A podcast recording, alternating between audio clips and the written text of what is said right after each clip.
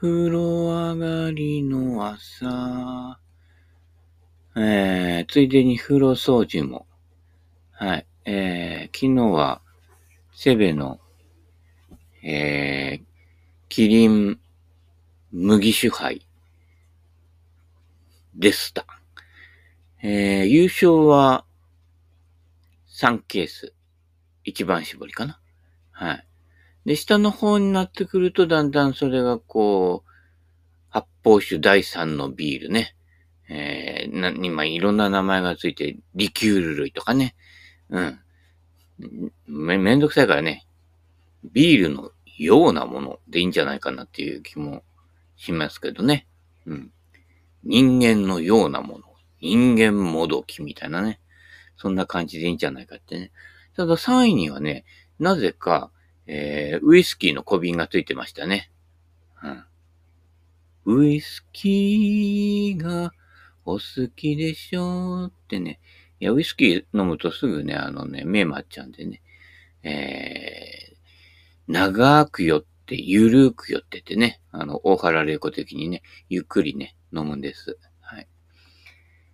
で、なんだかんだね、8位。まあ、いわゆる、なんだっけあれ。発泡酒みたいな方だよね。えー、ウェルシアでだいたい2480円ぐらいで売ってるやつですけどね。はい。まあ、参加賞はね、6巻パックだけだったので、えー、ね、えー、もらっといて文句は言えないけれども。うん。ね、発泡酒も飲み慣れてくるとそれが標準になって、たまにビール飲むと、あ、やっぱ違うな、なんてね。うん。最近あの発泡酒系でもね、結構ビールに近い、えー、味わいのものが増えてまいりましてね、それでもいいかな、みたいな感じになってしまいますけれどもね。えー、まあやっぱりでもホッピーには負けますね。はい。ホッピーがね、その時々に応じてね、えー、焼酎やね、割るもの量を加減できるというね。ね割るなら、ハイアルコールなんてね、酔っ払っちゃうんですけどね。はい。そんなことですので。まあ、ただ8位、まあ、ベスト10は入るんじゃないかな。参加人数と、それから、えー、自分のスコアと考えたんだけど、昨日はね、安定しすぎちゃって、結局、途中まで通過3オーバーで行ったんだけど、結局、その後やっぱ結局、まあ、結局薬局郵便局ね、ブルキニタノキに蓄音機であの、えー、ボギーおじさんに戻ったんだけど、えー、6ボギー3パーだから、これ、一番ハンデがつかないパターンなんだよね。まあ、各ホールにもよるけれどもね。うん。なので、危ないかなもしかしたらと思ったらね、えー、なんとかね、こびりついてましたけどもね。はい。今度からこういうね、あのー、安定したゴルフはね、やめて、はい、えー、誰かや誰からだ、誰かのようにね、浮き沈みの激しいゴルフをね、えー、無理してね、いろいろ狙ってみるとかね。うん。あの、右の木からフックをかけて戻すんだって言ってね、右 OB 突き抜けてやってみるとかね。まあ、そのま、その前にダフってね、20ヤードぐらいしか進んでないってね。まあ、誰とは誰とは誰とは言えるけれどもね。そんなゴルフをした方がね、シンペリの方はいいかもね。うん。安定したゴルフは、競技ゴルフとかね。うん。あの、年間平均ストローク上げるのを目的にしてるようなゴルファーは、ね、無理しないでくださいね。うん。ショットもそうですよ。昨日もね、ロングホールとか、ね、前の組いるし、まあ無理して狙ってもなんだからって、ちょこんと打つんですよ。そうするともうすぐ手前のバンカーまで行っちゃってね、ちょっと振り向かれちゃったりしてね。振り向かないでっていう感じですけれどもね。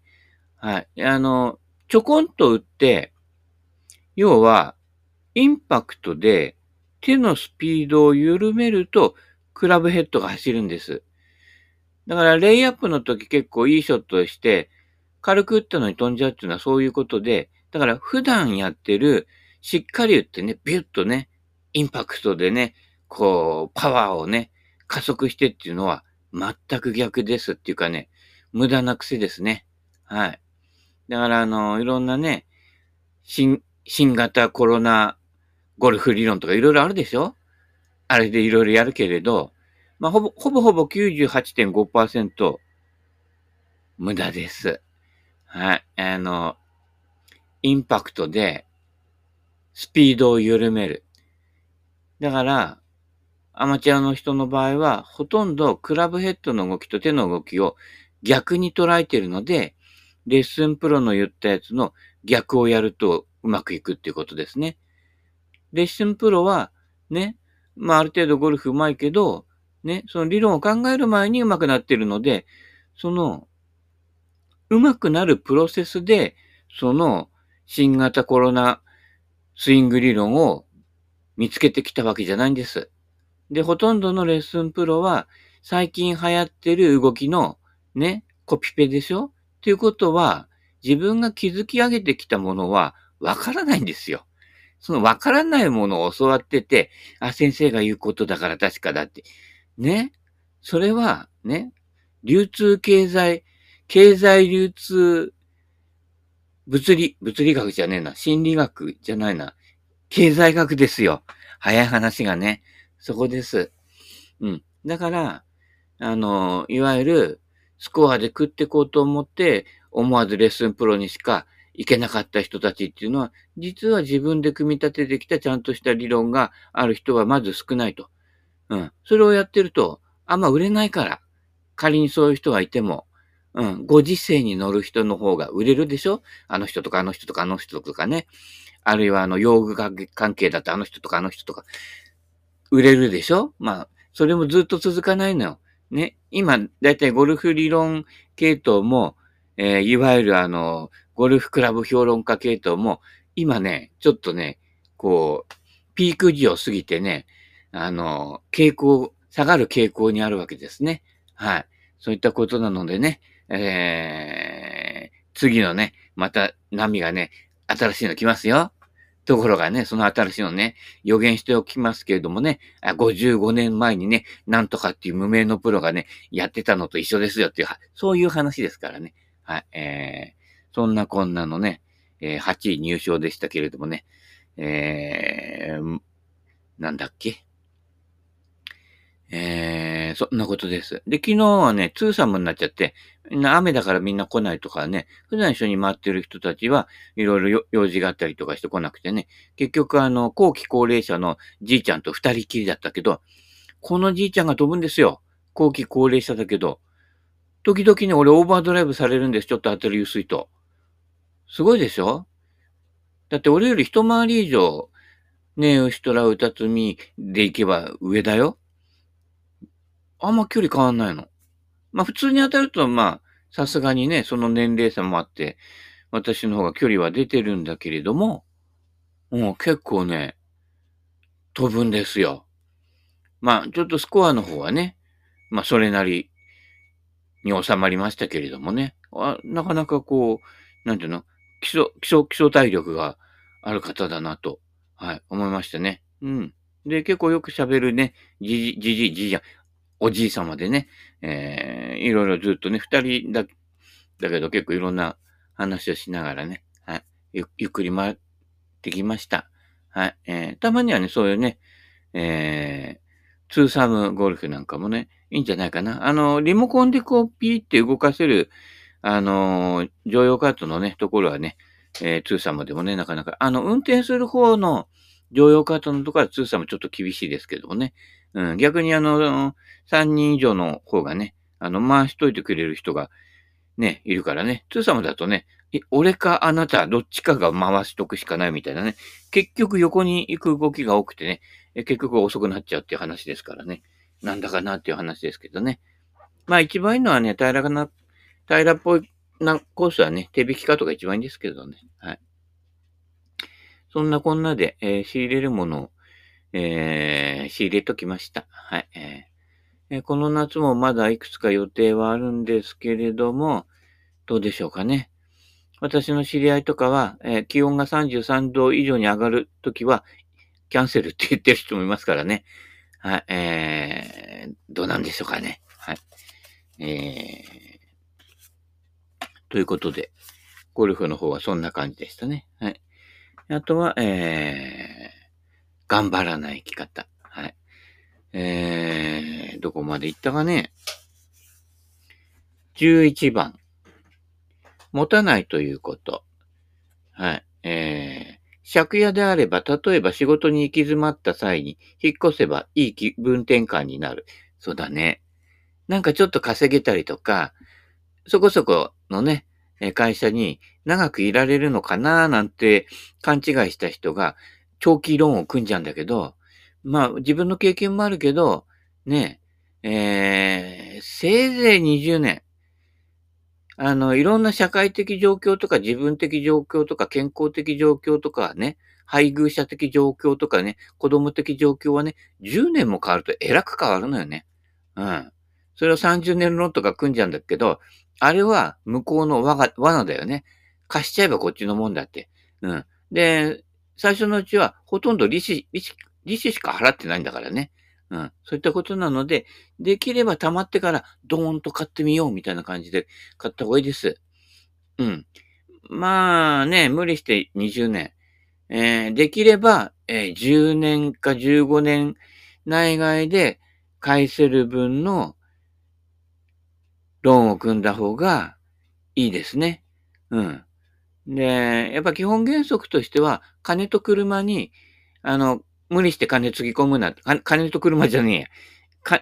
家と車か。家と車に無理して金つぎ込むなと。それが負担になってくるよっていうね。まあ、車はね、ロールスロイスでも買うんじゃなければね、ポルシェとかね、あの、フェラーリとか買うんじゃなければね、ちょっと小金貯まるとね、そういった車買うやつがいるけどね、野暮だよね。うん。そんでコンビニとかファミレスとか行ってんでしょ？なんかこうね、あの、にわかに売れた芸能人とかね。だったらね、ぼっちキャンプ、ね、電車乗ってぼっちキャンプのが、あ、電車乗ってかない方がいいかな。うん。ね、あの、あ、あれってもしかして、ヒロシじゃないなんてね、指さされますからね。はい。えー、そジムニーぐらいでね、うん、とどめておいてね。うん、無理しないと。どんな高級車だってタイヤ4つで走るには変わらないんだからね。うん。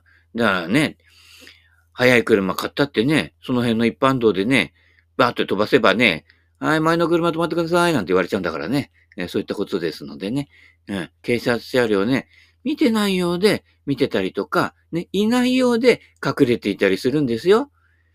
だからね、どの辺がいいかとかね、言うと、森、森とか、あの、ちょっとね、こう、路地とか隠れるところがあるところはね、潜みやすいけどね。うん。隠れるところがないところ。田んぼ平線のところね。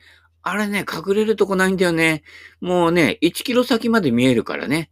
うん。ああいったところはね、あのー、取り締まりがなかなか難しいところだよね。なんかもう、ね、こう、ね、あのー、自衛隊のね、迷彩服とか着てね、這いつくばってね、その辺のね、あのー、雑草のつもりみたいなしてるとかね、えー、してないとなかなかね、えー、隠れることができない。えそういうところにね、そういったところにね、あのね、山田うどんと、えっ、とね、モスバーガーあんですよ。あそこのモスバーガーって、あれオープンした時に、新聞のね、全面広告、あの、1ページ分全部使う広告で、ね、ポツンと真ん中にモスバーガーがあって、その他全部田んぼっていうね、そういう広告がね、でね、載ったところなんですよ。うん、うん、それ、えー、たまに行きますけれどもね。はい。えー、あ、で、持たないということね。えー、持てないということや、それはね、あれですけど、えー、持たないね。だから、黒柳徹子って、ね、あんだけ稼いでても、持ち家持ってないんだってね。借家なんだってね。そういったことみたいよ。意外と賢いやり方でしょ？うん。だからあの、なんだろうね。固定物？つまり、まあね、固定資産税とか言うじゃない？あまり固定物は持たない方がいいんだよね。うん。仮に持つとしても、ね、現在の自分が無理なく変えたりとか運営していける分ぐらいですよ。うん。で、そこに執着しない、田舎の人とかね、執着するんでしょ、土地にね。こっからここの領域ちょっとまたいだだけど、俺の土地に入ってくんじゃねえみたいなさ。うん。いるでしょ？ね、あそこのこの間行った出島のコースとかもそうだよ。俺 OB のね、ボール取りに拾いに行こうと思ったらさ、入るな、みたいな感じでさ、手叩かれてさ、なんだよ、みたいなさ、ね？別に田んぼの中入んじゃないんだよ。田んぼからね、その上に崖があって、そこの OB 杭のちょっと先でよ、1、2メートルぐらい。うん、そこでボール探してたらさ、ね、入るな、みたいな感じでさ、田舎の人って料金狭いでしょ？うん、つまりそういった人たちばっかりじゃないけど、得てしてその固定してあるものに執着があるわけですよ。ね。もうね、何百年もね、そこでね、農業やってるんだと思いますけれどもね。うん。ボールぐらい拾わせろっていうか、ねえ。で、OB 区超えたら俺の所有権消えるのかよって話だよ。ね。しかも珍しく使ったプロ V1 だったりするわけですからね。うん。ね。そういったことなので、やっぱり所有欲が強い人の周りっていうのはトラブルが起きやすいっていうことですよ。僕のもの、私のものみたいなさ。ね。仏教的に言えば、この世に所有という概念を持ったら、もう悟りは開けないんですね。どういうことみたいな。所有ことみたいな感じですよ。うん。だから、持つとかね。えー、だから、だから断捨離っていうこと自体を言うこと自体が、お前は欲深いなっていう話ですよ。うん。も、持ってるという概念じゃなくて、借りてるとか、たまたまそこの場所を使ってるとか、そういう概念ですよ。だから、所有っていう概念、不動産じゃないんですよ。うん。大陸移動説ってあるんでしょね。1億年経つと、あなたの今いるところは、ね、海になってるよって話ですよ。ね、海だったところは山になってるっていうわけですから、ね、だいたい所有っていう概念は短いスパンでしか物見てないので、所有の概念強い人っていうのは自分の人生の中でね、勝ち組になるか負け組になるかね、えー、桜組になるか桃組になるかチーチーパッパやるかっていう、それぐらいの条件でしか考えてないっていうことはね、それはうまくいかないよね。やっぱり川岸両県ぐらいね、豪快なゴルフをね、してほしいと思いますよ。はい。そういったことなのでね、インパクトからフォロースルーでね、手はゆっくり振る。はい。それだけの話なんですけどね。いきなり急に戻ったりするから気をつけてくださいね。はい。えー、で、ここ頑張らない生き方ね。第1章終わり。第2章。金や欲と上手に付き合う。そういったことでね、物欲をなくす。なくすはできないんだよ。うん。あの、スコアにこだわるゴルフすると、どうしてもスコアの話ばっかりになるわけだよね。うん。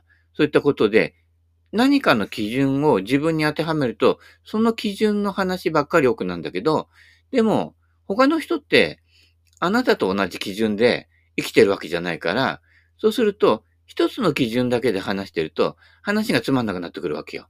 うん。そう、そうした場合、ね、話が、ね、あ、あ、あの、あの人とかあの人とかね、すごい一生懸命やってんだけど、話がつまんないのよ。YouTube やってる人とかでね、いるんだけどね。なぜかっていうと、そこの特定の価値観のところから、あまあまりこう、話がね、広がらないのね。うん。だから、何が面白いかっていうと、まず、その価値観を置いてるものを一旦ちょっと手放してみて、えー、今話をこう、聞いてるわけじゃない？このラジオ放送でも、その場合、ね、どこに価値観を置くかっていうと、今話している話が面白いかどうか。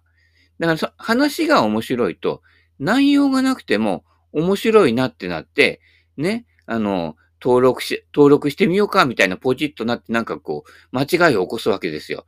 で、よくよく聞いてみると、なんか内容がねえななんていう話になるんだけど、その、話の流れとか、テンポとか、ね、あの、ギャグくだらねえんだけどさ、なんか、前と同じギャグなんだけど、なんか笑っちゃうとかね。で、あの、爆笑するネタっていうのはダメなんですよ。うん。あの、客の方も爆笑を求めるようになるから、そうすると、なかなかそんなね、爆笑するようなことってあんまないんですよ。あの、落語もそうだけど、何が面白いかっていうと、日常のちょっとしたこと、あの、くすっとちょっとこうね、えー、微笑むように笑うような出来事っていうのが面白いんで、そういった出来事っていうのは、ね、いつも身近に転がってるんです。なんか特定の価値観にしね、しがみついたりとか、なんかこう目標を設定してそこに、えー、コミットする、サミットする場合は、そうするとそこから離れないから、話がね、広がらないわけね。うん。だからあの、日常のいろんな人の観察とかすると、これがね、ただ話すだけでネタになるわけ。昨日のじいちゃんね、実はね、何ヶ月か前にね、一緒に待ってるんですよ。うん。でもね、まあさすがそこは後期高齢者みたいで、忘れていて、ああの時あのプロと一緒に回回って、なかなかすごいショットだったんですよって言って、俺その時に一緒に待ってたんだよっていうね、話だけどね、それは忘れてるんだよね。うん。そういったことなのでね、えー、見てるようで見てないんだけど、見てないようで見てるんだけど、忘れてんのね。うん。だからこっちもそれに合わせて、はじめまして、みたいな感じで行くわけですけれどもね。うん。俺は知ってるぜっていうね、話ですけれどもね。だからちょっと毎日のことでもね、そ、そんなこんなのね、えー、ズレとかがあったりして、その、普通に真面目に生きてるんだけど、そのズレ？そこが面白いんですよ。その人が一生懸命一生懸命ね、あのー、これがいいんだと思ってやってることが実は成長とね、えー、上達を妨げるってるっていっぱいあるですよ。そういったこと。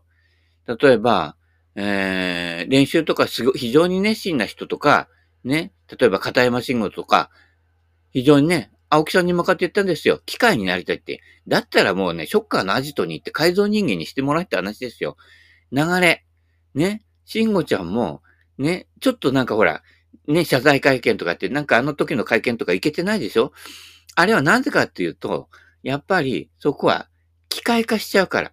で、絶対に機械化できないのよ。メジャータイトル取った人がね、この間読んだスランプからの脱出法って書いてあるけどね、絶対機械とかね、になれないって言ってたのよ。メジャータイトル取った取った人だよ。そうじゃなくて、そこの流れ。最近読んでるパッティングのデイブ・ストックとのね、えー、無意識のパッティングとかを読むと、そこにね、あの、技術論ばっかりやったりとかね、そういうプロとか、ね、教えるプロが多すぎるって。そうじゃなくて、ここから転がす、そこにね、こう、滑らかに転がすと。そのためのリズムだったり、ルーティンだったりするんですよって言って、技術的指導はほとんどしてないのね。うん。流れ、リズム、テンポ、ね。そこで、あと、その、転がるイメージ、転がすということね。うん。そこに集中するわけ。そっちのこと、今からやることの流れの方を大事にするってね。この喋りと一緒ですよ。この喋りの流れの方を大事にして、あの、伝えたいことってものすごい山ほどあるかもしれないけれども、うん。でも、それがメインになっちゃうと、流れが滞るわけね。で、結局、あの、パッティングで言うと、あの、ボールの転がりが、要するに悪くなるわけ。そうすると、ちょっとした芝のね、出っ張り加減で、こう、ふわふわふわふわ左右されちゃうわけね。流れでやってると、ツーってこうね、あの、糸を引くように行くわけで、ここからそこまで打つんだよっていうね。だからそういった意味では、ばあちゃんのパークゴルフの方がすごくて、ね、パークゴルフ場とか、ね、あの、整備の整ったゴルフ場より、はるかにメンテは悪いんですよ、雑で。芝刈りでガーって刈るだけだから、雑にね。そうすると、イレギュラーもするんだけれども、そこのところを的確にね、止めるんですよ。ばあちゃんが。後期高齢者どころじゃないよ。後期高齢者からもう10年ぐらい過ぎたばあちゃんがね、ぴったりこの、その位置で止めるわけね。こね、多分名前とめさんって言うんだと思うんだけどね。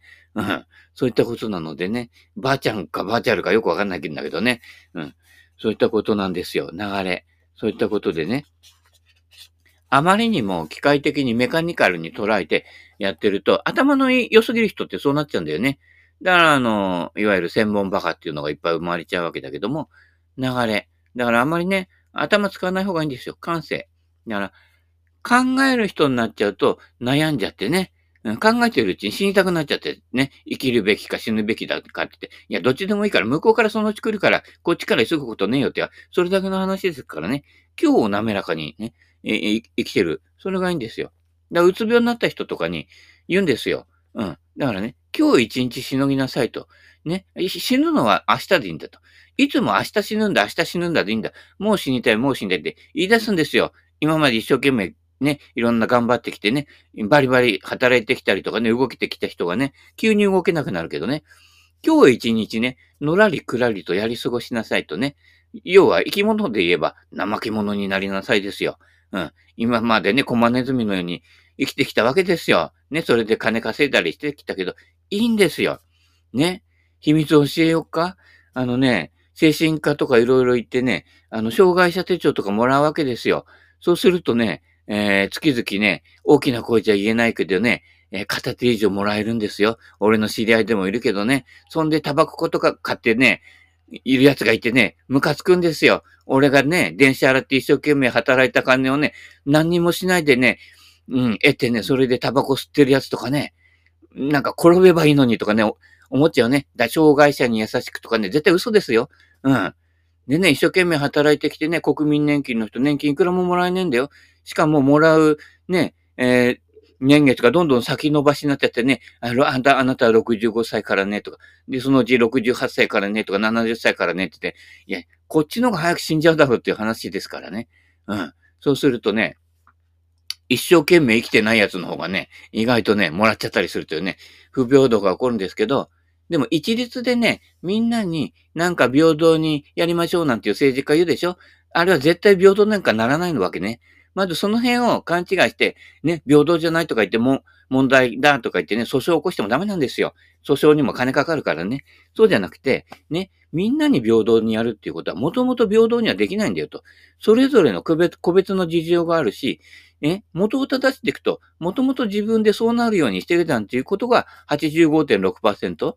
まあ、社会的情勢とかね、自然災害とか、やむにやまれずそうなった人っていうのはいろいろあるけど、ね、いろいろ家庭の問題とかを抱えている人もいるけど、でも、ね、もともと選んだのはあなただし、そこに留まっているのはあなたの選択なわけよ。嫌だったらやめちまえっていう話だからね。やめちまうリスクと、ね、いやいや続けてるリスクを選んで、ね、不幸中の幸いを選んでるっていう話ですからね。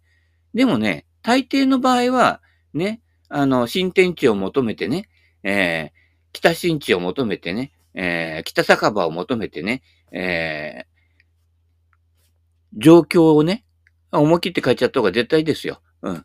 そういうこと。